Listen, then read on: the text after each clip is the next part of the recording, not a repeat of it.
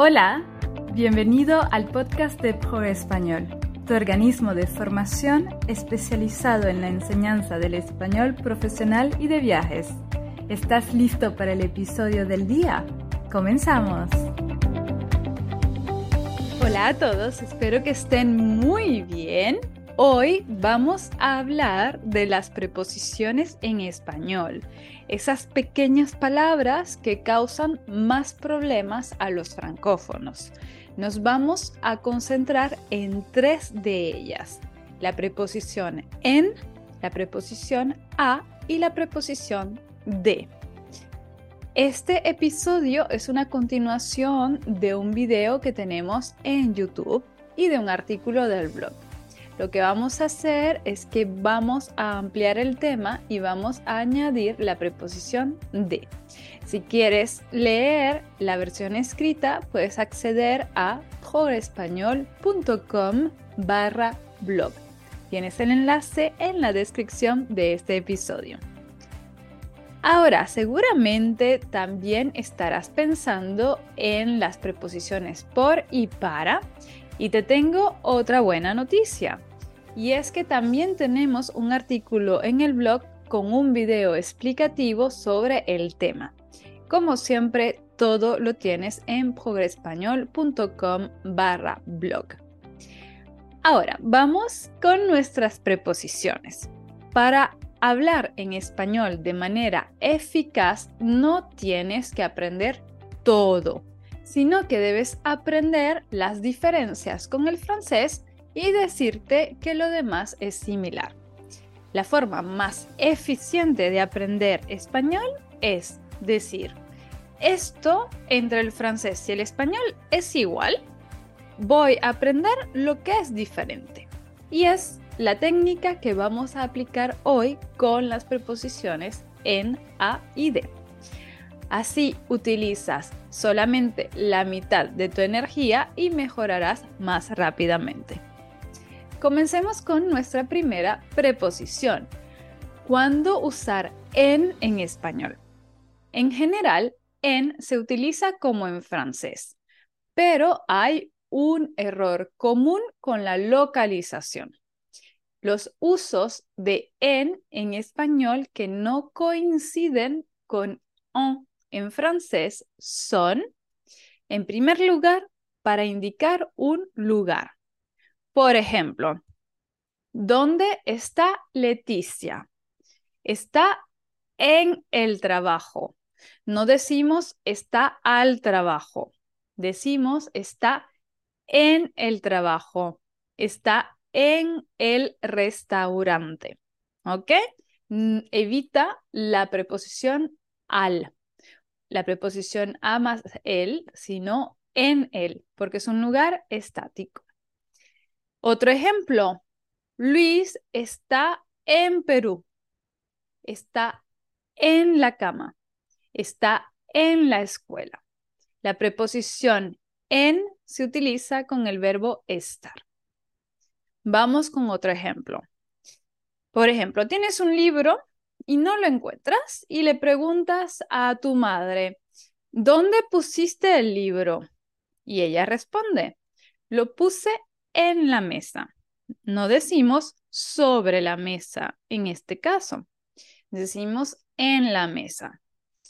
Atención porque sí se utiliza sobre o encima de o dentro, pero normalmente los utilizamos cuando no es comprensible con la preposición en.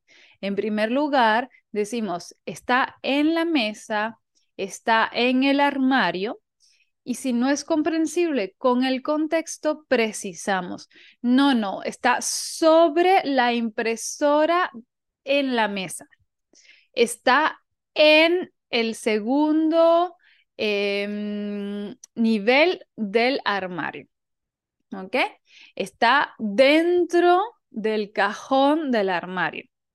Lo utilizamos para precisar pero naturalmente vamos a utilizar en en primer lugar. Por ejemplo, el bolso ¿ah? está encima del sillón, ¿sí? Es puedes decir encima del sillón o en el sillón si el contexto no es claro. Otro error común con la preposición en es con los medios de transporte. Por ejemplo, en español decimos, me gusta más viajar en tren que en avión. Me gusta más viajar en tren que en avión. Utilizamos la preposición en en estos casos. Muy bien. Vamos a pasar a la preposición a. La preposición a no se utiliza como en francés con verbos de movimiento en algunos casos. Por ejemplo, en español decimos vamos a España cada verano. Independientemente de si la palabra comienza por vocal o por consonante, si tienes un verbo de movimiento, en español decimos a. Por ejemplo, viajaremos a México por Navidad. Iremos a Argentina para la boda de mi hermano. Siempre utilizas la preposición a con movimiento. Segundo uso de a en español que no coincide con a en francés y es en el caso del futuro próximo. En español siempre tenemos una a entre el verbo ir y un verbo en infinitivo. Por ejemplo, este fin de semana iré a visitar a mis padres. Eh, otro ejemplo, vais a aprender español este verano o cuando era pequeña iba a cantar todos los jueves en la orquesta. Siempre utilizamos la preposición a entre el verbo ir y un infinitivo en español. Tercer uso de a que no coincide en francés. Cuando tenemos a una persona después de un verbo, el complemento directo de persona. Por lo general, en español utilizamos una a entre un verbo y una persona. Por ejemplo, he llamado a mi hermano para ir a comer a su casa. Otro ejemplo, no había visto a mis antiguos compañeros de la universidad por 10 años.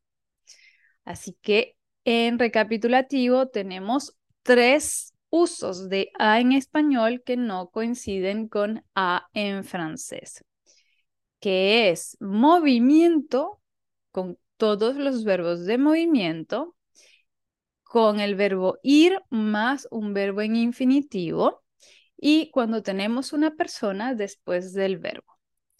Atención, existen verbos que tienen preposiciones particulares. En español utilizamos otra preposición para los verbos pensar y servir que no son la preposición a. Por ejemplo, en español decimos pensar en. Luis no piensa en nada desde que conoció a María. O servir para. Mi móvil no sirve para nada, lo tengo que cambiar. Así que aprende los tres usos de a en español que son diferentes a a en francés y las preposiciones de verbos específicos. Por ejemplo, pensar en y servir para.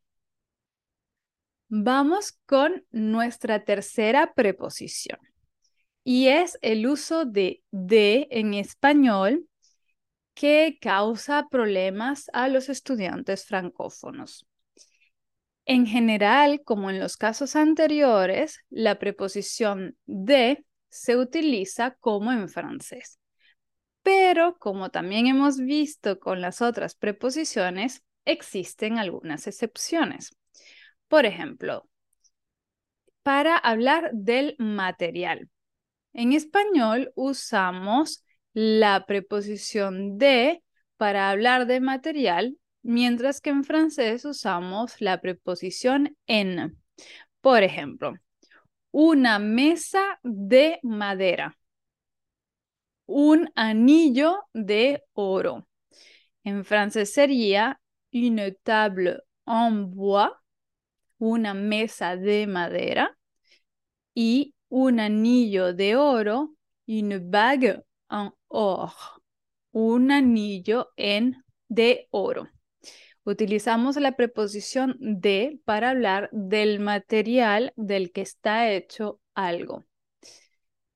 Y como en el caso de a, también tenemos verbos específicos que utilizan la preposición de.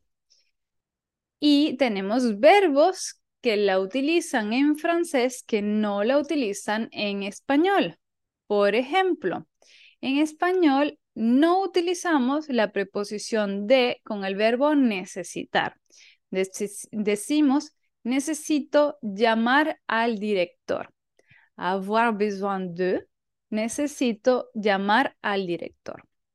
Otro verbo, por ejemplo, recordar. Recuerdo las últimas vacaciones en el Caribe. Se rappeler de. Recuerdo las últimas vacaciones en el Caribe. No utilizamos la preposición de. Vamos con soñar. En español soñamos con algo. Cuando en francés decimos rêver de quelque chose. Por ejemplo, sueño con ir a vivir a Colombia. Sueño con ir a vivir a Colombia. Cuarto verbo, utilizar. Se servir de. Utilizo mi teléfono móvil como cámara de videos. Utilizo mi teléfono móvil. Y finalmente el quinto verbo, decidir, decidir.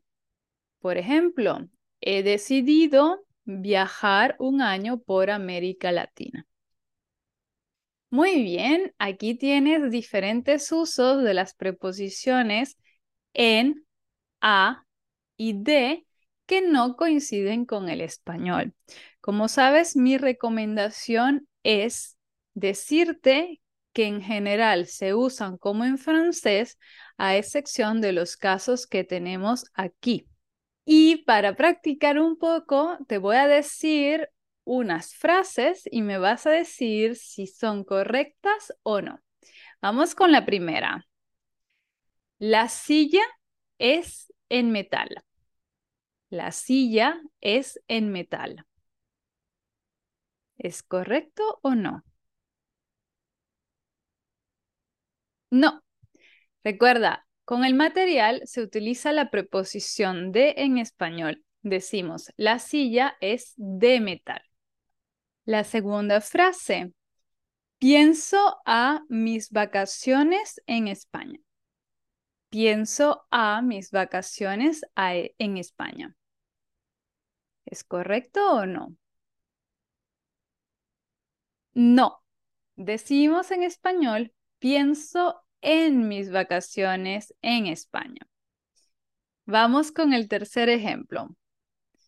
Vamos en Argelia para un voluntariado. Vamos en Argelia para un voluntariado. ¿Es correcto o no?